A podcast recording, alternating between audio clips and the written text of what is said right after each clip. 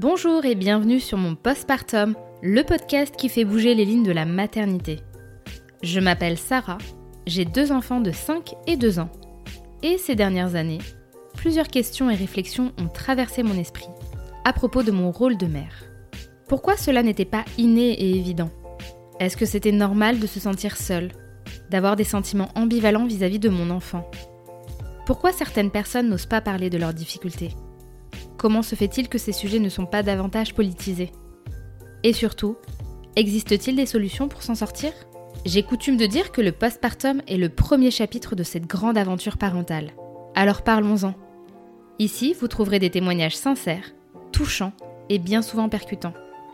Il y aura également des professionnels avec qui nous pourrons comprendre certains aspects scientifiques, sociaux et politiques de la maternité.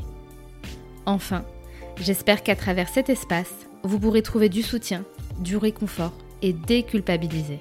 Pour soutenir mon postpartum, n'hésitez pas à mettre 5 étoiles sur vos applications d'écoute, à me laisser un commentaire et à le diffuser auprès de votre entourage. Je vous souhaite une très bonne écoute. Bertie est atteint de trouble de la personnalité borderline. Un trouble qui peut affecter tous les aspects de la vie et qui pour Bertie était incompatible avec la maternité. Des années plus tard, elle rencontre son amoureux et il décide rapidement de faire un enfant. Son compagnon étant chinois, Bertie se retrouve alors imbriquée dans des us et coutumes très différents de ce qu'elle a toujours connu. Autour de cette conversation, nous avons pu aborder le véritable Uedze, vu par une occidentale. La culture parfois très différente qui crée un fossé. La belle famille souvent intrusive et qui complique la gestion familiale. Le conjoint qui doit également s'adapter aux mœurs françaises, très différentes de ce qu'il a connu en Chine, en matière de parentalité. Et enfin, du trouble borderline, qui rend le quotidien de Bertie plus difficile, mais qui paradoxalement l'aide à relativiser et à faire comme elle peut. Salut Bertie Salut Sarah Bienvenue sur mon postpartum. Eh ben, merci de m'avoir invitée. Ah ben moi je suis très contente, en plus on est en face à face enfin depuis le temps. Mais oui, dans nos emplois du temps surchargés de maman. C'est ça Bon bah aujourd'hui on va parler de ta maternité hein, forcément. Je vais te laisser te présenter d'abord. Donc euh, je suis euh, Bertie, euh, j'ai 30 ans maintenant, je suis la maman d'un petit garçon qui va avoir bientôt deux ans et je suis en couple avec un homme euh, chinois. Et euh, est-ce que tu as toujours voulu avoir des enfants? Pas du tout. D'accord. Alors explique-moi comment ça s'est... Enfin, quel était ton imaginaire par rapport à la maternité? Qu'est-ce qui faisait que tu n'en voulais pas forcément ou que tu te projetais pas dans ça? Eh ben déjà j'ai eu un petit frère quand j'avais 7 ans et demi. Ouais. Donc j'ai vu que pour ma mère c'était pas simple de s'occuper d'un bébé, que c'était pas facile, que ça demandait beaucoup de travail et tout ça. Et du coup, je savais pas trop si plus tard j'avais envie de gérer ce type de choses. Ça me paraissait vraiment beaucoup de responsabilités. D'autant plus qu'après j'ai été diagnostiquée d'un trouble de la personnalité et j'avais pas forcément euh, l'envie particulière d'élever un enfant en ayant euh, ce trouble. Ça me paraissait peut-être compliqué. Surtout bah, quand on n'a pas forcément à ce moment-là le partenaire euh, qui peut nous soutenir euh, dans la maternité. Et puis j'ai rencontré mon conjoint et je me suis dit que peut-être c'était une expérience à tenter. Mais je savais que ça allait être difficile. Et en grandissant et en devenant adulte, euh, sachant que tu disais que tu avais un trouble euh, qui est toujours présent, que tu avais l'image quand même de ta mère euh, qui avait éventuellement connu des difficultés, quelle image toi tu avais de la maternité? Est-ce que tu avais des amis mamans? Est-ce que tu côtoyais des mères en général? Alors oui, parce que j'ai eu une très bonne amie donc, qui a eu ses enfants super tôt. Elle a eu des jumelles. Donc euh, moi j'ai été présente euh, avec elle pendant bah, tout le long de sa grossesse, quand ses enfants sont revenus euh, bah, de l'hôpital parce qu'ils étaient prématurés. Et ça m'a aussi bah, permis de me rendre compte que c'était quand même chouette, les enfants, les bébés, qu'il y Mhm. avait plein de côtés aussi super positifs. et ça m'a un peu fait changer ma vision des choses sur la maternité. Mais euh, j'avais quand même toujours une crainte euh, par rapport ben, au fait que j'ai un trouble de la personnalité borderline, que euh, ça touche à ma vie, à ma gestion de mes émotions, à ma fatigue, à ma patience, enfin tout un tas de choses qui sont forcément mises à mal quand on a un enfant parce que notre vie elle est chamboulée forcément. Donc voilà, pour moi c'était surtout ces points-là tout en ayant des aspects bah, super positifs mm. des personnes qui avaient des enfants autour de moi et ça m'a fait beaucoup réfléchir. Après, j'ai aussi été en voyage à Madagascar, voir une amie. Euh, j'ai pu me rendre compte que euh, quand on partageait beaucoup plus les responsabilités de l'éducation des enfants, euh, ben, c'était forcément plus simple. Mm.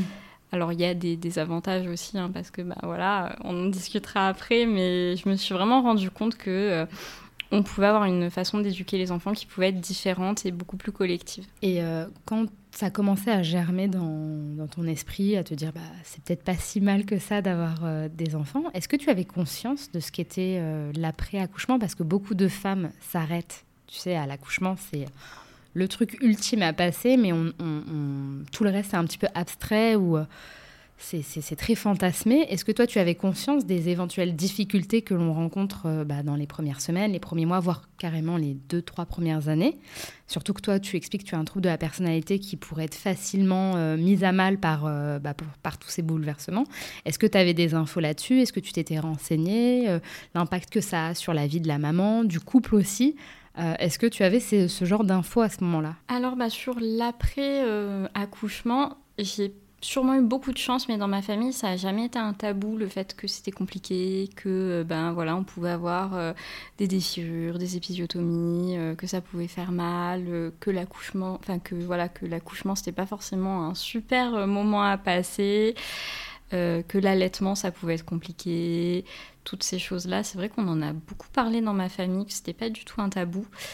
Mais par contre, la dépression postpartum, c'était pas trop un truc euh, dont j'avais vraiment entendu parler dans ma famille. J'en ai plus eu conscience euh, bah, via Instagram, hmm. justement, euh, et aussi bah, par les consultations avec ma sage-femme quand j'étais enceinte. Et après, à l'hôpital, étant donné que j'ai signalé que j'avais un trouble de la personnalité, j'ai eu une prise en charge plus poussée, on va dire avec euh, une gynécologue qui était euh, sensibilisée aux problématiques de psychiatrie. C'est bien ça, c'est cool. Bah alors, euh, c'est cool dans un sens et c'est pas cool dans un autre. Ah, bah, tu peux nous en dire plus?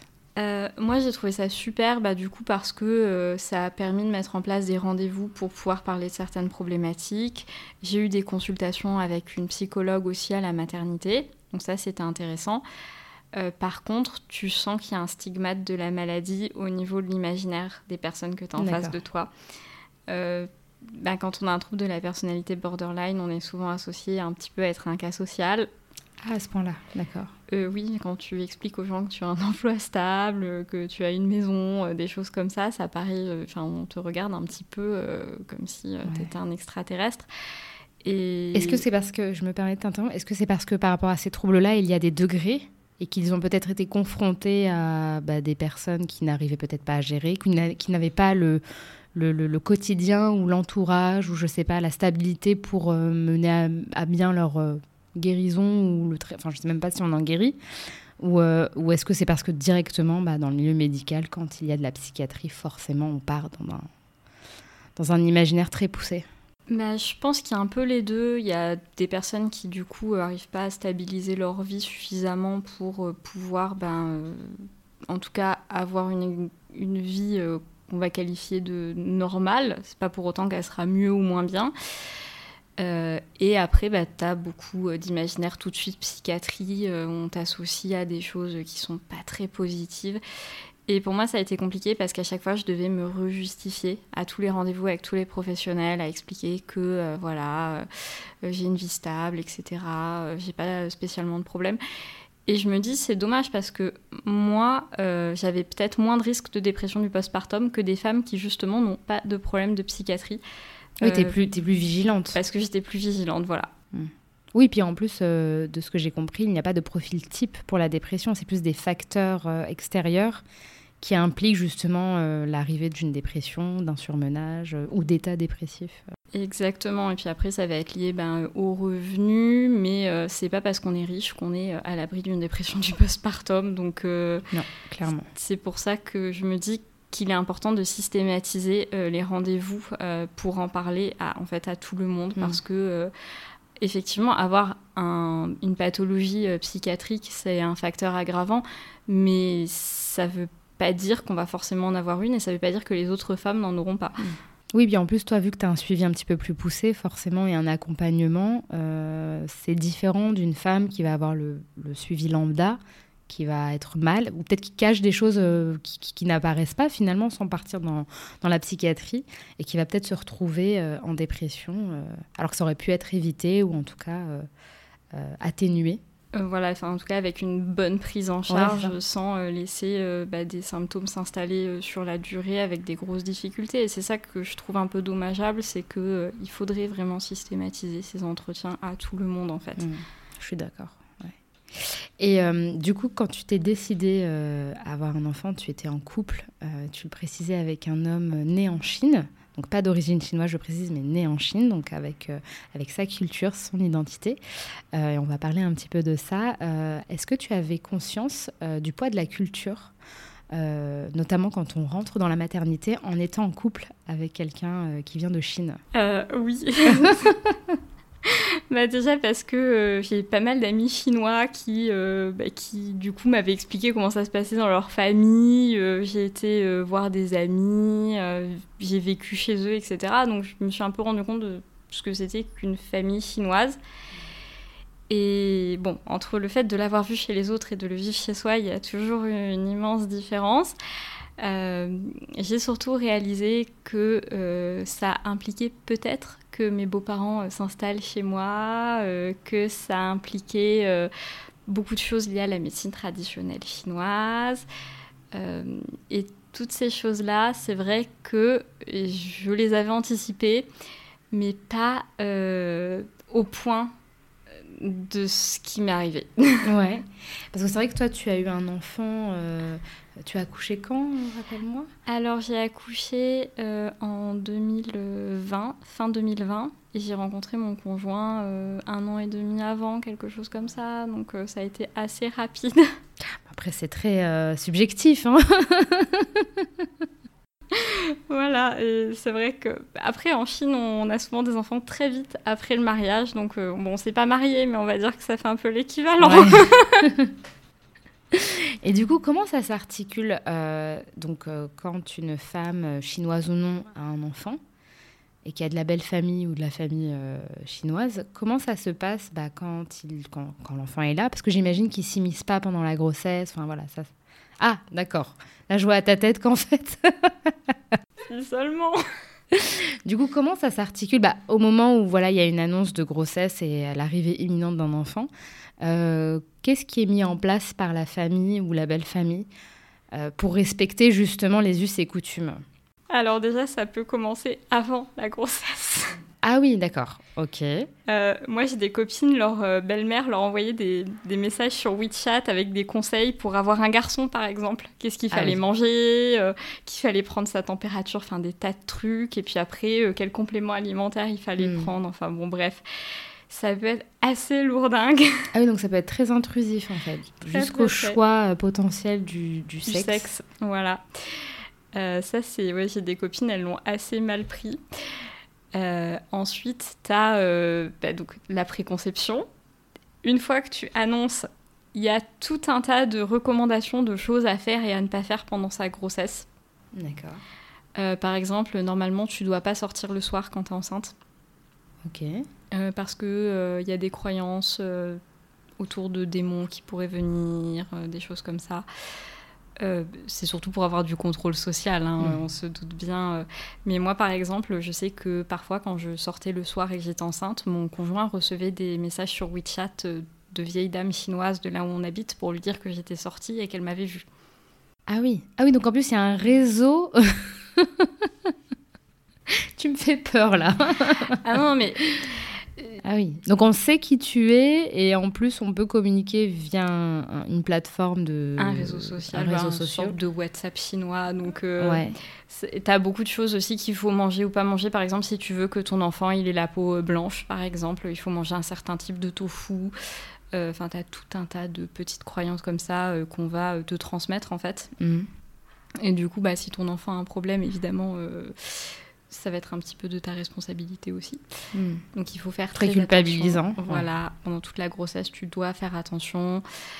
Et ensuite, bah, une fois que tu accouches, euh, bah, c'est déjà c'est une bonne nouvelle, tout le monde est content la plupart du temps.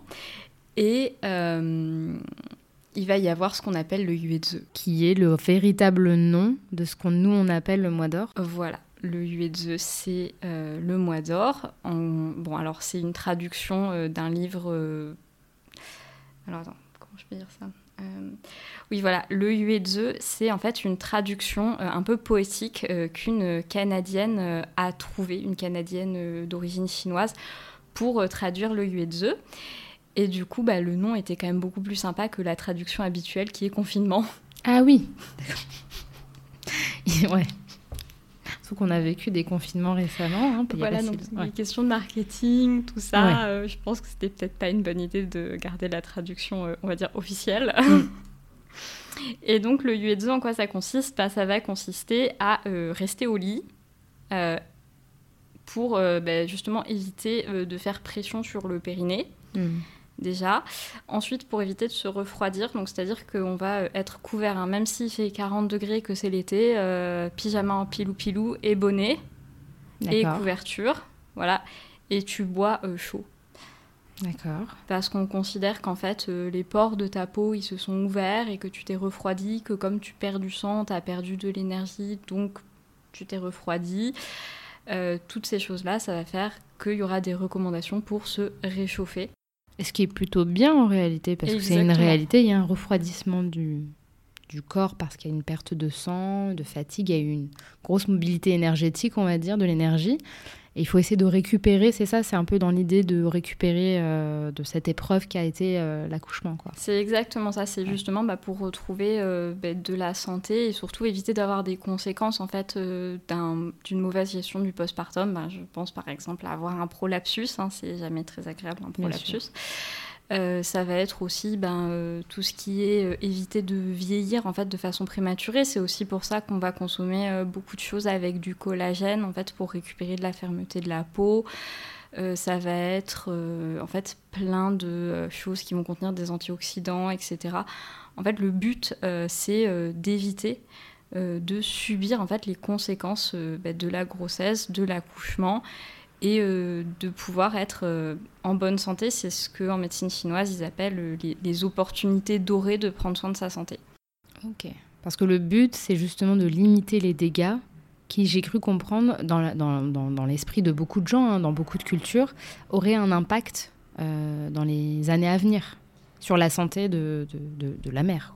C'est exactement ça. C'est en fait, euh, on dit que si on reste pas euh, allongé pendant 40 euh, jours en respectant bah, les recommandations de la médecine traditionnelle chinoise, il y aura des conséquences pendant les 40 prochaines années. C'est très fataliste. voilà. Donc bon, c'est pas ça, ça fait un petit peu peur, mais bon, dans un sens, c'est vrai. Que mais ma mère aussi n'est pas chinoise, mais ils le disent aussi que ça a un impact sur bon nombre d'années et que des fois il y a des maladies qui surgissent à la fin de la vie qui sont en, réalité euh, la conséquence d'un postpartum pas respecté. Euh. Donc je pense que c'est très très courant euh, dans plein de cultures. Bah, surtout qu'en plus bah, avec les routes de la soie, je pense qu'il y a eu des échanges des deux côtés. Euh, il y a beaucoup de choses communes à la culture chinoise, à la culture turque, euh, aux cultures du Moyen-Orient, du Proche-Orient, parce que tout ça a beaucoup circulé euh, au moment de l'émergence de la médecine traditionnelle chinoise et de la médecine prophétique. Donc, je trouve qu'il y a beaucoup de choses qui vont être communes, dont cette idée justement que voilà, si on ne prend pas soin de sa santé à ce moment-là, eh ben, on aura des conséquences un petit peu compliquées comme des douleurs articulaires surtout, euh, ça va être bah, des rides plus tôt, enfin bon, des choses comme mm. ça. Et surtout euh, qu'on ne pourra pas s'occuper de sa chère et tendre belle maman quand elle aura pris de l'âge. Oui, ben, c'est bien que tu le dises parce que c'est vrai qu'en Europe, on a tendance, euh, et ce qui est quelque part normal quand on ne connaît pas l'autre et la culture, à fantasmer, à s'imaginer que l'herbe est plus verte ailleurs.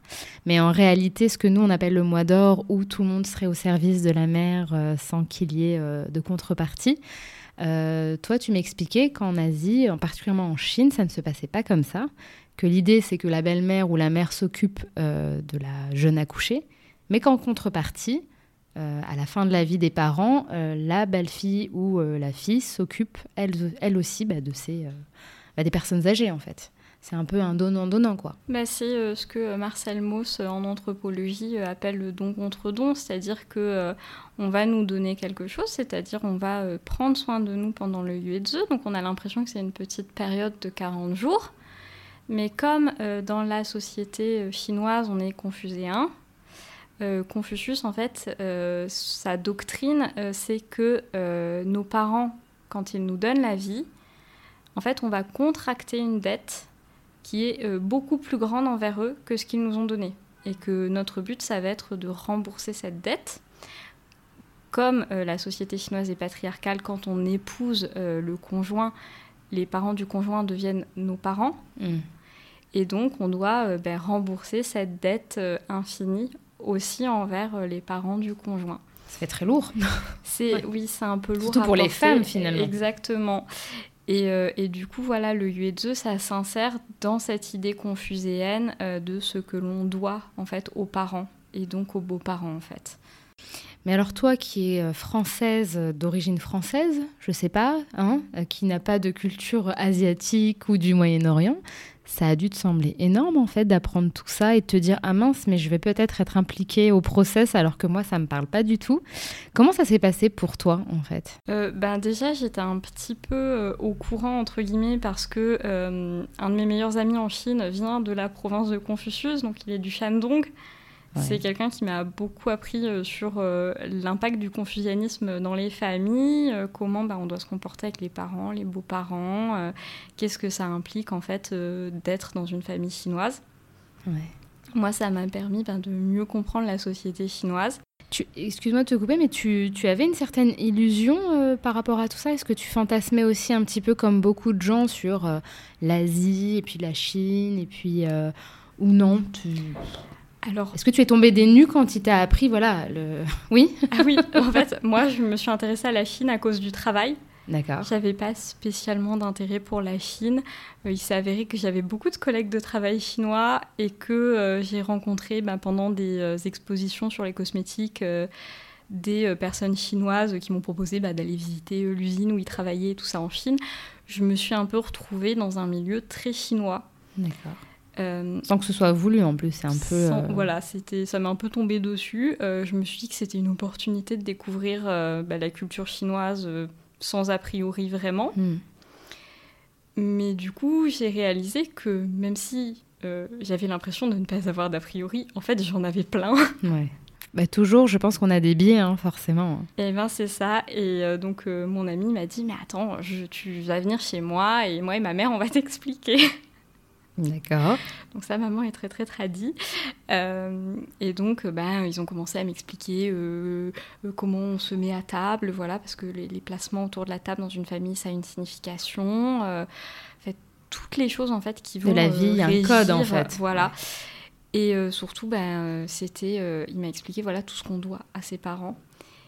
Et... Ce rapport avec les, les parents, c'est assez, c'est un peu le socle, j'imagine c'est ça. Et les us et coutumes de, la Chine. Voilà, et surtout c'est euh, le, fondement de la société chinoise, c'est-à-dire que le respect et euh, la dette que tu as envers tes parents, c'est le respect et la dette que tu as envers euh, le prince, le chef d'État. Ah oui.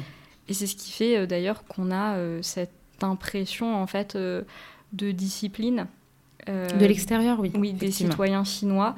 C'est parce qu'en fait c'est lié au confucianisme et peu de personnes euh, vont oser en fait être en opposition euh, parce qu'être en opposition au chef d'État, c'est aussi un peu être en opposition en fait avec ses parents. Ok. Ah oui, c'est une vraie doctrine en fait, ouais. Euh, oui, qui en fait est assez lourde dans un certain sens et ça peut être compliqué en fait de s'en affranchir parce que quand tu as été élevé complètement dans ça, qu'aujourd'hui, eh ben, le régime chinois en fait réutilise les principes confucianistes justement bah, pour assurer la stabilité euh, du régime chinois, ben, c'est là que tu te rends compte que ça a un vrai poids dans la société, encore aujourd'hui en fait. Et toi, par rapport à ton propre postpartum, est-ce que tu étais destinée euh, à accueillir tes beaux-parents chez toi? Comment ça s'est passé Et euh, parce que je crois que ça s'est pas passé comme c'était prévu d'ailleurs. Ça a été un coup de chance hein, de ce que j'avais compris finalement. Est-ce que tu peux nous expliquer, voilà, à partir du moment où tu as eu ton enfant dans les bras, comment se sont articulés les jours, les semaines et les mois qui ont suivi? Alors, ben, il y a eu une forme de, comment dire, de, hasard cosmique qui a fait que mon conjoint vient de la province du Roubaix, là où il y a Wuhan. Ah, d'accord. Cette ville bien connue pour son Covid. Euh, voilà, donc mes beaux-parents, en fait, euh, je ne les ai jamais rencontrés. D'accord. Ah bah oui, parce que ton conjoint, tu l'as rencontré euh, peu de temps avant l'arrivée de ton enfant, finalement. Enfin, peu de temps, tout est relatif. Il y a eu là plus de deux années de confinement, couvre-feu. En plus, je sais que là-bas, c'était fermé de chez fermé. D'accord, ouais. Donc en fait, tu as échappé à un confinement euh, dans le confinement. Euh, voilà, c'est ça. Ce qu'une de mes amies a vécu parce qu'elle s'est retrouvée donc coincée avec ses beaux-parents pendant euh, UE2, donc elle a été confinée pendant le confinement. Ah ouais. Donc, tu as pu faire un, postpartum euh, à, ta sauce. Il n'y a pas eu de. Est-ce qu'ils ont essayé, même euh, à travers. Enfin, à distance, tu sais, parce que j'imagine que ça devait vraiment leur tenir à cœur de ne pas pouvoir être là et tout. Est-ce qu'ils ont essayé quand même de euh, te donner des conseils, des recommandations je sais pas, via WeChat, tu, ce que tu m'expliquais, ou en visio? Comment ça s'est passé? Ah, Ça a été terrible. Ah oui bah, Déjà parce qu'il il y avait mes beaux-parents mais il y avait aussi les parents de nos amis. Ok. C'est-à-dire que quand je sortais de chez moi pour promener mon enfant, alors que j'étais censée être en UE2, bah je me faisais, je me faisais gronder, quoi. Ah oui, parce que euh, en Chine, enfin, en tout cas, euh, les, les, les, vos voisins, on va dire chinois, connaissent, enfin, ils se connaissent entre eux, et du coup, se passent les informations comme si vous étiez dans un village. C'est ça, voilà, moi le village, euh, voilà, mon village, il était bien là. Ah Pas forcément dans le bon côté. Voilà, non, parce que c'était plutôt le côté conseil non sollicité, du coup. Mais il nous apportait aussi à manger, donc bon, il y avait des, bons côtés aussi. Ouais, c'est quand même cool. Mais voilà, il y a toujours euh, le revers de la médaille. bah oui, toujours. Mais c'est bien que tu le dises, parce que comme je le disais précédemment, c'est vrai qu'on peut fantasmer et ça fait rêver de se dire qu'on a on, blâme un petit peu l'Occident en disant que les mères et les pères et les familles en général sont isolées parce qu'on a le modèle de la famille nucléaire qui est assez individuel et libre de tout. Alors ça a ses inconvénients, mais ça peut aussi avoir ses avantages, comme le fait d'avoir un village euh, peut avoir des inconvénients et des avantages. C'est exactement ça. Et euh, comme tu disais, ben, au niveau de mes beaux-parents, euh, ils n'étaient pas là, mais ils étaient là quand même. Hein. C'est-à-dire qu'on recevait euh, qu'est-ce que mon mec il devait me faire à manger, euh, qu'est-ce que je devais manger, comment je devais m'habiller. Enfin, il y avait vraiment euh, plein, plein de conseils qu'on n'avait pas forcément besoin. Je me rappellerai toujours qu'on a envoyé une vidéo pour faire plaisir à ma belle-mère de mon fils en train de prendre son bain. Et le lendemain, on a eu euh, un médecin traditionnel de la famille de mon mec qui nous a téléphoné pour nous expliquer qu'on allait euh, filer la pneumonie et une otite à notre enfant, tu vois. Enfin, ah C'est très très réglementé en fait, et pour la mère et pour l'enfant, j'imagine. C'est ça. Alors normalement, euh, ton enfant, tu dois pas le sortir de chez toi avant ses 100 jours. Ouais. Ça Donc lui aussi, il est confiné. Voilà, c'est ça. Du coup, euh, bah, nous, on n'a pas, on pas écouté. Enfin, on allait promener notre enfant en poussette et tout ça. Et je sais que mes beaux-parents, ça les a mais stressés à un point euh, incroyable. Après, il faut savoir, euh, enfin, je l'avais expliqué, mais en Chine, il n'y a pas du chauffage partout. Ce qui explique, il n'y a pas le même confort en fait. C'est ça. C'est une réalité pour eux, dans leur vie à eux. Exactement. Et comme bah, mes beaux-parents, euh, c'est des gens un peu de la campagne profonde de Chine, et ben ce qui se passe pour nous en Occident, c'est flou en fait dans leur tête. Pour eux, tout le monde vit pareil qu'eux, tu vois. Et enfin, nous, on fait la même chose, donc je blâme pas mes Bien sûr, bien hein. sûr. On, s'imagine que ça, sa normalité est la normalité de tout le monde, ben, bien sûr. Voilà, mais du coup, euh, c'est un peu compliqué quand on doit passer euh, mille ans à se justifier que euh, ben, nous, on peut aller chez le docteur en étant remboursé, tu vois, alors qu'en Chine, tu dois payer, enfin, des choses comme ça. C'est... Ce qui expliquerait qu'il soit aussi au taquet sur les problèmes de santé, parce qu'il y a aussi un coût et une prise en charge qui n'est pas facile. Dans beaucoup de pays du monde, d'ailleurs, la majorité même. Exactement. Donc c'est pour ça, en fait, moi, j'ai essayé de relativiser beaucoup sur euh, ce qui nous arrivait parce que d'une part, j'avais pas forcément envie bah, que euh, mon conjoint euh, s'en prenne plein la tête alors que c'était pas de sa faute et que c'était pas non plus entre guillemets de la faute de la culture chinoise. Je me suis dit, bon, bah, c'est voilà, c'est comme ça, c'est pas grave. Nous aussi, on a des choses qui sont dans la culture française qui sont, bah, entre guillemets, pas cool pour mon mec. C'est pas pour autant qu'il va venir me les reprocher. Donc. Voilà, t'as pris sur toi et t'as as mis des, certaines choses en place. Il y a des choses qui te semblaient euh, réalisables, euh, qui te parlaient? Bah, Carrément au niveau de la nourriture euh, surtout. C'est vrai que j'ai beaucoup mangé ben, de bouillon, j'ai beaucoup mangé alors de porridge chinois. c'est pas du tout des porridge avec des flocons d'avoine. Mais c'est bien de le préciser. Parce que je sais qu'on voit beaucoup de, trucs passer, des porridge avec des flocons d'avoine, mais non, en fait, oui, en Chine, on consomme des porridge, mais ça ne ressemble pas à ce qu'on prend au petit-déj. Euh, ça ressemble à ce qu'on appelle des gruaux en Europe, voilà. Euh, Qui ne se font plus en fait, je crois que c'était euh, à, l'époque. Bah, parce que ça met hyper longtemps à cuire.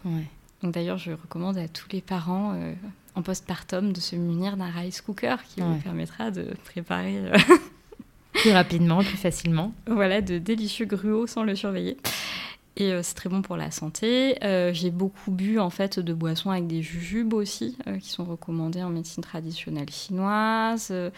j'ai bu bah, beaucoup d'eau chaude aussi, juste de l'eau chaude, ce qui est recommandé aussi. Toutes ces choses-là, en fait, j'ai un peu mis en place. Par contre, bah, le fait de rester allongé, j'avoue que je suis un petit peu passée outre. Ce qui n'est pas toujours facile en plus. Hein. Bah, c'est ça, parce que tu dois rester allongé, tu dois pas te laver normalement. Ouais ou alors tu dois te laver avec de l'eau au gingembre. Enfin bon, bref, c'est pas, ah oui. c'est pas une douche, quoi.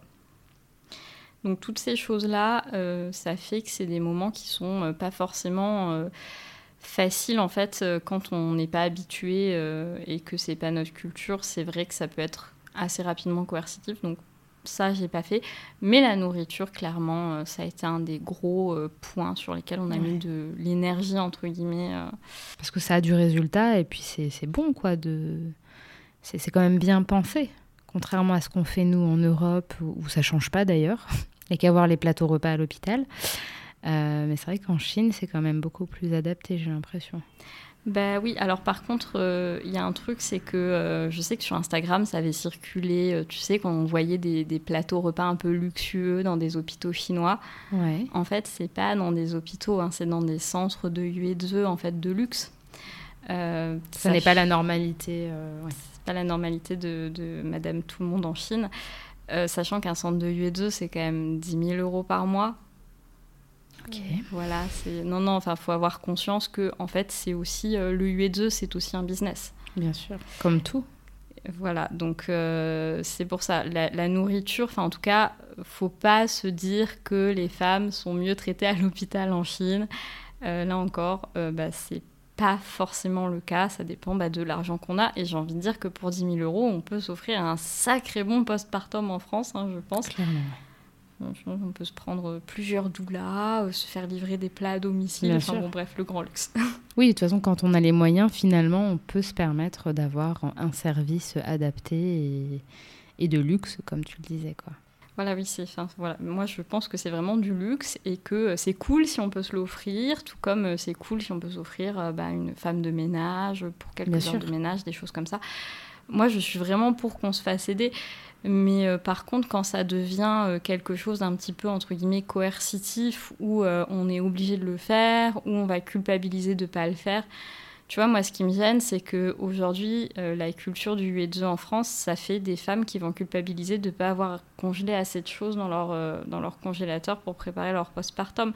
Bah, je trouve ça un petit peu dommage. Ça ne doit pas devenir une nouvelle injonction à faire un postpartum, enfin, même si ça peut être bien, c'est vrai que ça peut aider d'avoir des plats congelés, mais on a, on a toute une vie différente et, euh, et ça fait pas de nous euh, de moins bonnes mères ou de, bonnes, de moins bonnes femmes qui ont mal organisé euh, quoi que ce soit en fait. C'est ça, et puis euh, c'est pas avoir je sais pas combien de, plaquettes de lasagne dans le congélateur qui va nous éviter la dépression du postpartum. Hein.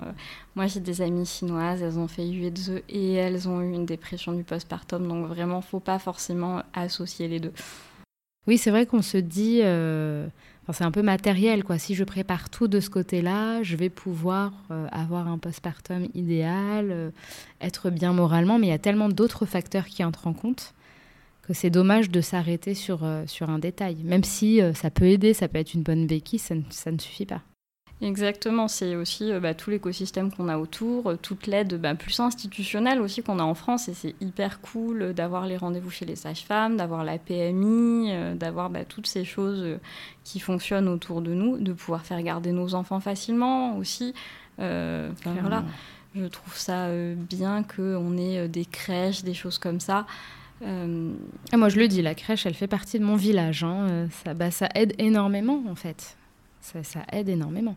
Bah, c'est ça, c'est pour ça, je, je, crois qu'aujourd'hui, ce qui me gêne, en fait, c'est vraiment ce côté où on va euh, prendre un petit élément de la culture chinoise, le sortir de son contexte et en faire euh, une nouvelle forme d'injonction, alors que il y a quand même des aspects super positifs aussi dans les de mais il faut pas euh, les noyer, en fait, mm. au milieu d'autres choses qui sont pas forcément positives et qui sont pas forcément pour aider les femmes. Mm. Oui, puis sur ce qui est applicable là-bas ne l'est pas forcément ici parce qu'on n'a pas le même fonctionnement, on n'a pas voilà les mêmes enjeux. Et donc c'est vrai que fantasmer sans forcément chercher ce qu'il y a derrière, ça peut être néfaste euh, finalement euh, pour les premières concernées qui sont les, les mères. C'est ça. Donc euh, moi tu vois, je t'avoue que quand j'ai eu mon, mon, fils, j'ai une amie qui m'a téléphoné pour me dire ah là là, c'est formidable la culture chinoise, le mois d'or, etc. etc. Et j'étais là, mais en fait, moi je trouve pas ça spécialement euh, plus positif que ce qu'on vit en France. C'est une autre façon. Pas pareil. Alors effectivement, on peut adapter, on peut prendre des choses, mais euh, je crois pas qu'il faille euh, mettre le label chinois dessus, puisque hmm. bah, du coup ça devient. C'est un peu marketing. Voilà, c'est ça. Puis ça, ça sort d'un contexte global de médecine traditionnelle chinoise où on est plus dans une prise en charge holistique. Et euh, moi, ce qui m'intéresse aussi, c'est que ton conjoint, du coup, qui est euh, chinois, qui est venu vivre en France, lui, il a vu une autre façon de faire autour des mères et des familles d'une manière générale. Qu'est-ce qui l'a surpris, euh, sachant que ses parents n'étaient pas là, que tes parents à toi n'ont pas ces coutumes-là Est-ce qu'il y a des choses qui l'ont interpellé, étonné, déçu peut-être même, de voir qu'on était très loin Euh, d'un ouais, d'un postpartum à la chinoise ah bah, il a été déçu euh, par mes parents au départ, beaucoup, beaucoup, parce que euh, donc mes parents sont venus nous voir peut-être un mois après la naissance de mon bébé. Et il a été très très déçu parce que ma mère n'a rien fait à la maison. Enfin, rien fait selon son critère à lui, c'est-à-dire que dans sa tête, ma mère allait venir, allait faire tout le ménage qu'on avait en retard, toutes nos lessives, enfin bref, tout quoi. Mm. Et ma mère n'a pas tout fait, euh, voire même très peu, parce qu'en fait, euh, ben, euh, on fait pas trop comme ça en, hmm. Occident. Enfin, en tout cas, dans ma famille, d'autant plus, ma mère, elle va pas prendre en charge les tâches ménagères des autres, en fait. Et ça, ça a été un petit choc pour lui. c'est très dur à gérer. Il y a eu de la déception. Et par contre, maintenant, je sais qu'il dit à beaucoup de ses amis que voilà on n'est pas obligé de faire UE2 exactement comme en Chine, euh, qu'on n'est pas obligé de dépenser euh, des sommes mirifiques euh, dans des centres de UE2, qu'on peut faire à la maison, qu'on peut ne pas tout écouter et juste prendre ce qui nous plaît que ça c'est possible aussi et surtout ben, que euh, les femmes occidentales ne sont pas plus euh, malades après leur postpartum que les femmes chinoises. Euh, voilà, lui, il imaginait que qu'on allait toutes faire des prolapsus, enfin tu vois ce genre de truc. Bah, quand c'est ancré depuis le plus jeune âge, bah tu t'imagines vraiment que c'est ça en plus. Ah ben oui, et puis tu as beaucoup de trucs où moi, il y a des amis de mon mec qui sont venus me demander euh, si après on n'avait pas des problèmes euh, dans la vie sexuelle et tout ça, si notre conjoint il prenait toujours autant de plaisir, parce que pour elle, on finit avec, euh, avec des périnées dans des états catastrophiques en fait. Ouais, c'est assez binaire comme réflexion. C'est soit tu respectes de A à Z et tu ressors euh, aussi jeune, euh, voire même plus. voilà, exactement. Ou alors, ça y est, t'es quasiment momifié en fait. Ah bah oui, si tu respectes une pas. mamie. ouais. Et il y avait un truc que tu m'avais dit en off quand on s'était eu au téléphone, que euh, même sa, sa, comment dire, sa projection de la parentalité euh, elle a évolué à ton conjoint parce que forcément en Chine, bah, c'est souvent les mères qui prennent euh, les choses en main, qui participent activement, que ce soit euh, bah, dans le pouponnage, dans le soin. Et c'est beaucoup de femmes, donc finalement ça paraît très simple. Mais sachant que vous, vous vous, retrouviez à deux à gérer un enfant et que ça n'est pas facile, un enfant, hein, finalement. Tu vois, tu le disais même quand tu as été à Madagascar, bah, le fait de voir que les tâches soient distribuées sur plusieurs personnes, ça allège et ça rend la chose beaucoup plus simple et peut-être plus agréable. Euh, comment lui, il a géré ce truc de j'ai l'habitude de voir une équipe limite de foot euh, gérer un enfant ou deux ou trois, peu importe, ah, je me retrouve solo avec ma femme qui n'est pas dans son état normal, donc est quand même diminuée physiquement, plus fatiguée et ne va peut-être pas tout faire et se mettre en quatre pour euh, récurer la maison et faire des plats. Ça a dû l'obliger, lui, à s'investir davantage, chose que les hommes en Chine ne font peut-être pas de base. Ah bah alors euh, l'investissement euh, dans la parentalité euh, pour les pères en Chine, ça consiste surtout à ramener de l'argent à la maison. Donc c'est très très patriarcal. En fait, c'est plus les grands-parents, la mère qui gère. C'est ça. Et l'homme, il est en extérieur pour rapporter de l'argent. D'accord. Donc lui, il s'imaginait qu'il allait pouvoir continuer le même process. c'est ça, oui, oui. Et surtout, en fait, en Chine, la plupart du temps, personne ne s'occupe tout seul d'un enfant. Oui, c'est ça. Euh, c'est souvent, euh, souvent bah, on a un enfant pour deux grands-parents, plus une maman. Ce qui est beaucoup. Ce qui est beaucoup. Par rapport à ce qu'on connaît ici. Hein. Euh, voilà, donc lui, en fait, dans sa tête, ben, ça allait rouler tout seul. Sauf que bah, ça n'a pas roulé tout seul, parce qu'en plus, notre fils, il a eu un reflux gastro-œsophagien carabiné, hein. c'est-à-dire qu'il passait sa vie à hurler, enfin, c'était terrible. Le manque de sommeil, n'aidant pas à avoir du discernement, tu finis fatalement par te disputer, enfin bon, des, tout un tas de choses comme ça. Ça lui a fait un petit choc, euh, ça lui a permis de se remettre quelques idées en place quand même, de se rendre compte que, ben, ouais, en Occident, euh, quand on parle de partage des tâches, ben c'est pas forcément pour décorer quoi. C'est aussi que euh, ça permet euh, d'avoir une vie de couple derrière qui est plus équilibrée de moins se disputer ça répond à des réalités de notre société tout simplement. Exactement. Parce qu'en Chine on parle pas de partage des tâches la plupart du temps parce qu'en fait il y a pas à en parler puisqu'il y a d'autres personnes qui vont prendre en charge ces tâches là mm. alors qui vont amener d'autres problématiques hein, parce que vivre avec ses beaux-parents n'est pas une chose facile. Euh, bah forcément, Ça peut être cool, comme ça peut être pas cool. Euh, et là, bah, il s'est rendu compte que voilà, euh, bah, quand on fait 100 parents, 100 beaux-parents, il y a la conséquence qui est qu'on doit plus partager les tâches, mieux répartir, qu'on a moins de temps de couple pour soi, et que euh, ben, euh, lui, ça a eu un impact sur sa carrière. Parce qu'en plus, toi, tu travailles, donc c'est pas comme si tu t'étais prédestiné à être éventuellement mère au foyer et à te dire, bon, bah moi, je continue à gérer euh, tout ce qui est en interne, et puis lui continue à, ramener l'argent. Il se serait dit, bon, on n'a pas d'aide, mais ça reste un petit peu divisé. Là, il fallait partager dans tout, en fait. Et bah, c'est ça, et ça, ça a été compliqué pour lui, vraiment. je sais que ça a été un gros, gros choc de se rendre compte les réalités, en fait, des couples français. Il ne le percevait pas ça avant Parce qu'il était venu quelques années avant de te rencontrer, je crois, non? Ouais. Donc il l'a pas vu, il s'est dit, bon, bah... En fait, il, en fait, il s'imaginait des trucs. Mais c'est marrant comme on s'imagine tous des trucs sur les autres. On ne peut pas vivre euh, en fait sans se faire des idées et c'est quelque chose de tellement naturel.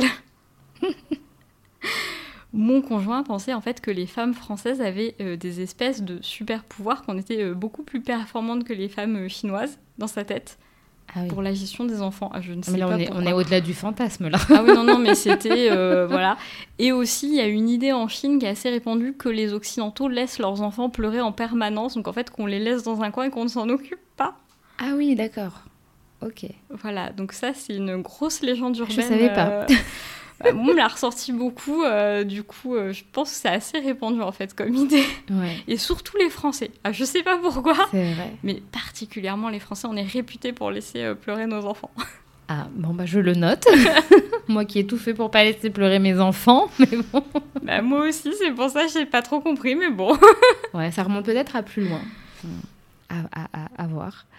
Et, et, comment lui, il a réussi à, à donner le change finalement, à s'adapter comme toi, tu as réussi parfois à t'adapter, à accepter certaines choses venant de sa culture, de sa belle famille. Est-ce que lui, euh, il a remis les choses un peu en reset en se disant, bah voilà, je vais partager davantage? Tu disais que ça avait impacté sa carrière, donc j'imagine qu'il n'a pas eu le choix. Bah du coup, en fait, il a eu beaucoup l'espoir que ses parents puissent venir. Sauf que ben, la Chine est toujours classée en pays orange, donc en fait, ils ne peuvent pas obtenir de visa, ses parents. Et euh, ça, ça a beaucoup perturbé euh, son petit plan interne. Hmm. Et donc, ben, il a dû euh, accepter de m'aider. Ça, ça a été assez compliqué. Et puis, il y a aussi le fait que on n'a pas tous les deux la même langue. C'est-à-dire que notre fils, on aimerait bien qu'il parle aussi chinois comme c'est principalement moi qui m'en occupe, ben, il entend beaucoup de français. Hmm. Et euh, c'est vrai que ben, mon conjoint, il a dû essayer de se faire un petit peu violence euh, pour euh, bah, parler en chinois à notre fils, jouer avec lui, toutes ces choses-là qui n'étaient pas forcément ce qu'il avait projeté de faire en fait. Oui, parce que, encore une fois, le côté éducatif, transmission, c'est d'abord la mère et les beaux-parents enfin, les grands-parents d'une manière générale. Et comme toi, tu dis, le père, il reste toujours dans ça, son rôle de ramener l'argent. Donc pour lui, il s'était même pas projeté dans le je vais transmettre ma langue à mon, à mon fils. Ah bah non, et d'ailleurs c'est pour ça que quand il a ramené une occidentale, euh, bah, ses parents, c'était, c'était le drame. Drame, ils pourraient jamais parler à leur petit-fils. Et là, euh, bah, par exemple, on est sur une grosse problématique parce que donc on a pris une nounou chinoise pour que euh, notre fils entende du chinois toute la journée et puis qu'il puisse progresser. Sauf que mes beaux-parents, ils parlent même pas mandarin euh, standard, ils parlent dialecte. Ah Donc, euh, il va y avoir une incompréhension. Euh. Voilà, on, ne va pas être sur des conversations d'une fluidité incroyable. Ouais. Mais c'est quand même mieux que rien. C'est mieux que rien. Ils vont pouvoir se comprendre au moins. Mais voilà, c'est aussi, c'est aussi quand on est en couple mixte, le poids de la transmission de la langue et tout ça qui qui va peser euh, sur l'un ou l'autre euh, des partenaires, et puis le fait ben, que euh, s'il y en a un qui parle pas la langue de l'autre, c'est inégal. Et moi, j'aimerais qu'on parle un petit peu plus de toi, parce que précédemment, tu parlais du trouble de la personnalité que tu avais. Euh, du fait que ça avait impacté un petit peu ta projection sur le fait de devenir mère, parce que ça impacte. On le dit maintenant, hein, avant on n'en parlait pas, mais je, vois beaucoup de mères expliquer qu'elles ont des troubles, que ce soit bipolaire ou autre, et que parfois ça se révèle avec la maternité, parce qu'on ne le sait pas forcément, on n'a pas de diagnostic. Euh, et le postpartum, ça, c'est un tel tourbillon que ben, on se rend compte que ça allait peut-être pas avant et, voilà. Euh, toi, est-ce que ça a eu un impact sur ta vie? Parce que je crois que tu m'avais dit qu'il fallait avoir une vie assez routinière, assez cadrée sur certaines choses pour, euh, pour aller bien au quotidien. et on le sait, le fait d'avoir un enfant, ben, on peut difficilement, tu vois, euh, euh, avoir une routine claire établie. C'est souvent des changements, c'est souvent cyclique, ça peut même être carrément des tourbillons. Toi, comment tu as réussi à gérer euh, et le fait d'être mère et d'avoir un enfant très dépendant à gérer et d'avoir ce trouble qui bah, te, te rend la tâche peut-être plus difficile qu'une personne qui n'aurait pas de trouble oui, du coup, c'est vrai que moi, ce que j'ai mis en place dans ma vie, c'est d'avoir beaucoup de routines, d'être très cadrée. ça m'a permis ben, de pouvoir arrêter mes médicaments et tout ça. Donc, c'est vraiment chouette. Euh. Ah, donc on peut aller jusqu'à la prise de traitement dans ah, certains. Ou c'est obligatoire parce que c'est vrai que je connais que deux noms, je t'avouerai. Si tu veux nous faire un petit topo sur ce que ça implique d'avoir ce trouble, je veux bien. Euh, ben, le trouble de la personnalité euh, borderline, ça a plusieurs impacts dans la vie. Ça va être autant sur la gestion des émotions qui va être bah, très très extrême. Enfin voilà, on a des émotions très extrêmes ou des grandes périodes de vide on va être beaucoup plus sujet à des dépressions. Euh, on a des relations avec les autres qui peuvent être euh, ben, euh, très vives par moments et puis ensuite complètement disparaître. Enfin voilà, on n'est pas, on n'est pas des gens hyper stables au niveau des relations. D'où le nom borderline d'être tout le temps à la limite. alors oui, il y a ça, et puis c'est surtout qu'en fait on n'est ni névrosé ni euh, psychosé, on est un petit peu euh, des gens à part euh, de ces classifications. C'est vraiment les troubles de la personnalité. Il y a aussi dans le nom ces choses-là, le fait que voilà, on soit vraiment entre deux, deux, univers, on va dire, psychiatriques. Et ça a été très compliqué, voilà, justement, de faire émerger la pathologie en dehors de ces grandes catégories qui sont bah, les névroses, les psychoses. Les troubles de la personnalité, c'est encore à côté. Mm. Euh, voilà, c'est surtout caractérisé par une forme d'instabilité. Alors après, il y a plusieurs degrés de pathologie. On va pas tous avoir toute la clinique complète. Il y a des gens qui ont... Et heureusement. Ben, voilà, c'est ça. On n'est pas obligé d'avoir le pack complet.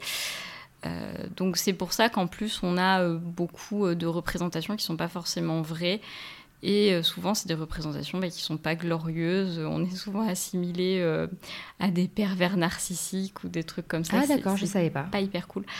Bah ouais, il y en a beaucoup qui vont sur internet. Si tu trouves de la personnalité borderline, tu as beaucoup de personnes qui vont dire que voilà, on est des gens qui abusons de nos relations, des choses comme ça qui sont pas très agréables à lire parfois. J'imagine. Donc voilà, c'est plus, euh, ça va, voilà, ça va être plus caractérisé par euh, une instabilité en fait. D'émotions, de relations. Euh, on peut avoir des comportements excessifs, voilà, shopping excessif, consommation de, de, produits de type de la drogue, des choses comme ça, mais pas chez tout le monde, très variable. Et moi, c'est surtout les émotions. J'ai des gros problèmes de variation de mes émotions. J'ai des grosses périodes de vide euh, qui sont assez difficiles à gérer. Et euh, je fais beaucoup de dissociation. D'accord. Euh, ça, Même encore aujourd'hui? Ben, Moi, aujourd'hui, bizarrement, je pense qu'avoir un enfant et être beaucoup plus dans l'immédiateté. Ah oui, tu es plus ancré. Exactement. avec un enfant, tu n'as pas le choix. J'ai beaucoup moins de fugue dissociative. Je suis vraiment, euh, je suis présente à moi-même quasiment en permanence, ce qui n'était pas forcément le cas avant. Mais par contre, la conséquence, c'est que j'ai des variations émotionnelles au sein d'une même journée qui sont assez ardos euh, à gérer pour moi. Euh, ça, ça a été vraiment le, le truc dur du postpartum. Et euh, quand euh, tu as des émotions qui ressortent plus, plus, plus, il y a des chances que tu te disputes avec ton partenaire, ta partenaire, qui sont quand même énormes. Mm. Euh, moi, ça a été surtout ça qui a été difficile à gérer. Ça a été l'impulsivité, ça a été d'éviter de me disputer, ça a été d'essayer de rester calme avec mon conjoint. Mm. Surtout qu'en plus, euh, ben, j'ai eu un bébé euh, doté d'un cri strident euh, assez extrême. Bah oui, c'est ça que je me demande. Dans les moments où tu parles d'instabilité, tu vois, où tu as besoin d'une routine, bah, j'imagine qu'un enfant qui hurle, en plus les bébés RGO, c'est pas facile. Même quelqu'un qui est stable émotionnellement, ça pourrait le faire vriller. Toi, comment tu as fait pour réussir à garder le cap bah, pendant tout ce temps, quoi? Réduction de la voilure. Ah. Clairement, j'ai réduit la voilure, je faisais pas grand-chose. Euh, j'ai essayé d'en faire le moins possible. Euh, pour préserver comme tu pouvais. Voilà, j'ai essayé de pas me sursolliciter. Euh, bah, C'est-à-dire que c'est vrai que j'ai perdu quelques relations amicales parce que je me disais, bah voilà, je vais garder mon énergie pour autre chose que d'aller voir des potes, des choses comme ça. Je pouvais pas, en fait, c'était impossible pour moi. Des fois, rien que de sortir de chez moi, c'était un exploit sportif, tu vois. Tu oui, parce que du coup, ça fatigue beaucoup, en fait, de devoir et gérer un enfant euh, bah, avec euh, les aléas que, comporte un enfant. Et toi aussi, ta, ta gestion des émotions, ça te demande une, voilà, une sursollicitation interne, finalement, de, de, de te dire, bah faut que j'essaye de me stabiliser, me stabiliser, il n'y a plus de place pour le reste. Ah non, il n'y avait plus du tout de place. Euh, ça a été très, très compliqué. J'ai eu des moments vraiment difficiles. En plus, du coup, ça t'empêche de réfléchir, euh, tu peux devenir super influençable à des trucs euh, que, que, tu vois euh, sur les réseaux sociaux et tout. Et j'ai commencé à réaliser que, que ben voilà, mon enfant, il n'allait pas griller ses neurones s'il pleurait un petit peu pour que j'aille prendre une douche. Mais il y a eu une période où j'étais même pas capable de ce genre de réflexion. Parce que tu lisais à ce moment-là on l'a toutes lu, je pense. Enfin, beaucoup d'entre nous hein, qui ont été mamans ces dernières années ont lu que le moindre pleur pouvait euh, impacter le, développement. Euh. Toi, tu as un trouble, tu te dis, mon Dieu, si je laisse mon enfant pleurer, le pauvre, il va, il va avoir un problème. Oui, parce que toi, vu que tu as un problème qui touche la psychiatrie, tu te dis, je suis en train de lui creuser un bon... Euh, le, sillon parfait pour aller tout droit. Ça, a été très, très dur ah, de remonter la pente, de me dire, bon, bah, va falloir te détendre, mon petit. voilà, tu peux laisser ton enfant dans un transat pour aller prendre ta douche. Oui, parce que tu n'avais pas forcément le relais euh, qui t'aurait permis de te doucher, de manger, de peut-être dormir. Euh. euh, bah non, parce que mon conjoint bossait en plus. Euh, donc ça, ouais, ça a été un peu compliqué euh, à gérer. Alors il a, il a pris quand même en charge quelques petites choses, mais c'était pas un partage d'une équité exemplaire. C'était très relatif. Quoi. donc ouais, pour moi le défi ça a été d'accepter de réduire la voilure, d'accepter de ne pas être une mère parfaite, de me dire voilà, c'est pas grave si je mets mon enfant dans un transat c'est pas grave. Voilà, ça a été, euh, et puis euh, surtout de me dire je fais ce que je peux. Ouais. Et tu l'as tu l'as conscientisé quand ça? Ça a mis du temps à, à faire son chemin? Ah ouais, clairement, euh, je pense que j'ai été dans le dur pendant pendant au moins sept mois. Ouais. Pendant au moins sept mois, j'arrivais pas à être moi-même. J'avais perdu toute toute spontanéité en fait. Hmm. Euh, c'était très très dur. Je, je, voulais pas abîmer mon enfant, alors du coup, euh, bah du coup, j'osais rien faire. Et, c'était dur en fait parce que je réalise que c'est des moments euh, ben, où j'en ai peut-être pas profité comme j'aurais dû. Alors bon, je, je, me culpabilise pas encore plus et j'évite de m'en rajouter dessus, mais voilà, je, je réalise aujourd'hui que il faut vraiment faire attention et que le postpartum, c'est une période de fragilité où on peut être vulnérable à des discours euh, qui vont euh, ben, avoir des répercussions euh, sur nos vies peut-être plus grandes qu'on ne l'imagine. Mm. Oui, et puis surtout que ces conseils-là font fi de la réalité, en fait, qui est que la mère est souvent seule, qu'elle peut avoir d'autres problématiques et que lui, lui mettre tout sur les épaules, c'est quand même finalement injuste. Tu vois, ça veut dire qu'on s'intéresse au comportement individuel sans réellement politiser le tout en disant, bah, en réalité, il faudrait euh, euh, bah, peut-être plus de visites médicales à la maison, peut-être des nounous qui viendraient prendre un peu le relais quelques heures par jour, des modes de garde un peu plus réguliers, euh, une réduction du temps de travail pour le conjoint, un congé beaucoup plus long. Et là, oui, on pourrait se dire, bah ouais, on va éviter quand même de laisser le bébé pleurer, ça serait profitable plutôt que de dire, attention, ne te lave pas pendant trois semaines et tu préserveras le cerveau de ton enfant, tu vois. C'est ça, le tien, il va griller par contre. Hein, parce que bon, le cortisol, on en sécrète aussi, du coup, mais apparemment, c'est moins grave pour nous. Mais non, non, c'est vrai que le soutien institutionnel, pour moi, c'est vraiment la clé de voûte euh, d'un bon postpartum, en fait. Aujourd'hui, la plupart des solutions qu'on va te proposer, alors qu'elles soient euh, chinoises, indiennes, je sais pas quoi, parce que tu en as plein, hein, mmh. Euh, le truc, c'est que c'est des solutions qui sont individuelles et au final, euh, ben, ça repose sur toi. Ça repose sur euh, le fait que tu ou pas de l'argent, que tu ou pas de l'aide de, ta famille, de tes amis. si tu es isolé, ben, on est désolé pour toi, tu vois. Mmh. Oui, puis pour peu que tu aies un petit, une petite problématique qui vient, tu vois, squeezer tout ça, tu parles d'un bébé RGO. Enfin, je ah vois bah pas comment tu peux faire un postpartum à la chinoise et tout. tout... Enfin, tu vois ce que je veux dire? Au bout d'un moment, il y a aussi des réalités euh, de la vie qui font que, en théorie, euh, ça n'est pas applicable. Bah, c'est ça. En tout cas, ça donne pas le même résultat, quoi. Bah, exactement. Et en plus, euh, tu, tu as quand même une crainte derrière. Aujourd'hui, on te fait beaucoup le ah là là, si vous faites pas ça, vous allez avoir une dépression du postpartum.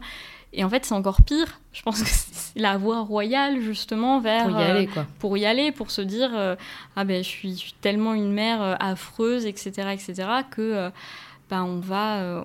en fait, on crée des terrains où ça va peut-être pas être la dépression du postpartum, mais du moins des difficultés maternelles, du regret maternel éventuellement parce que au final, c'est quand même nous qui sommes dans ces cas-là responsables de notre propre malheur. Oui, c'est ça on reste sur l'individualité de chacun sans prendre en compte qu'il faudrait institutionnaliser tout ça et, qu'on aurait plus de résultats finalement. Et puis surtout pour euh, tout le monde en fait, hein, toutes les personnes.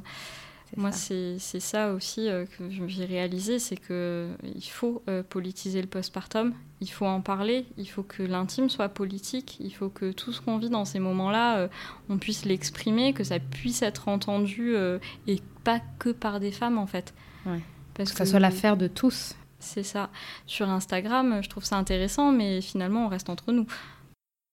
Puis ça reste encore virtuel, donc euh, enfin c'est un, bon pas, hein, mais euh, c'est vrai que si on veut actionner d'autres leviers, il faut, euh, il faut que ça aille aux oreilles de, de, de, personnes, bah, même qui ne sont pas directement concernées finalement. Voilà. Et, et, aussi peut-être nos politiques, ça serait cool. Ça serait cool qu'ils nous écoutent. Et là, comment tu te sens là actuellement? Parce que ton fils a deux ans. Il va avoir deux ans, ouais, bientôt. Bientôt.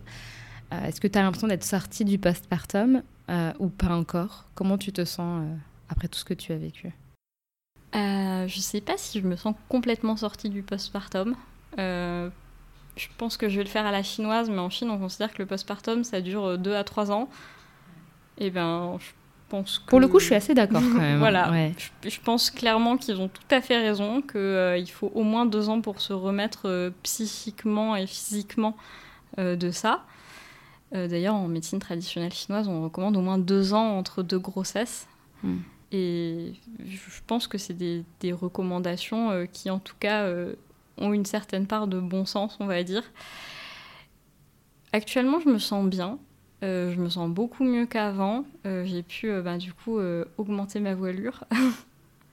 Faire plus de choses. Faire plus de choses, sortir peut-être un peu plus de ma zone de confort. Parce mm. que je m'autorisais beaucoup moins, parce que quand tu sors de ta zone de confort, bah, tu t'exposes à des trucs que tu dois gérer et qui sont pas forcément envisageables quand tu vas pas bien. ouais, clairement.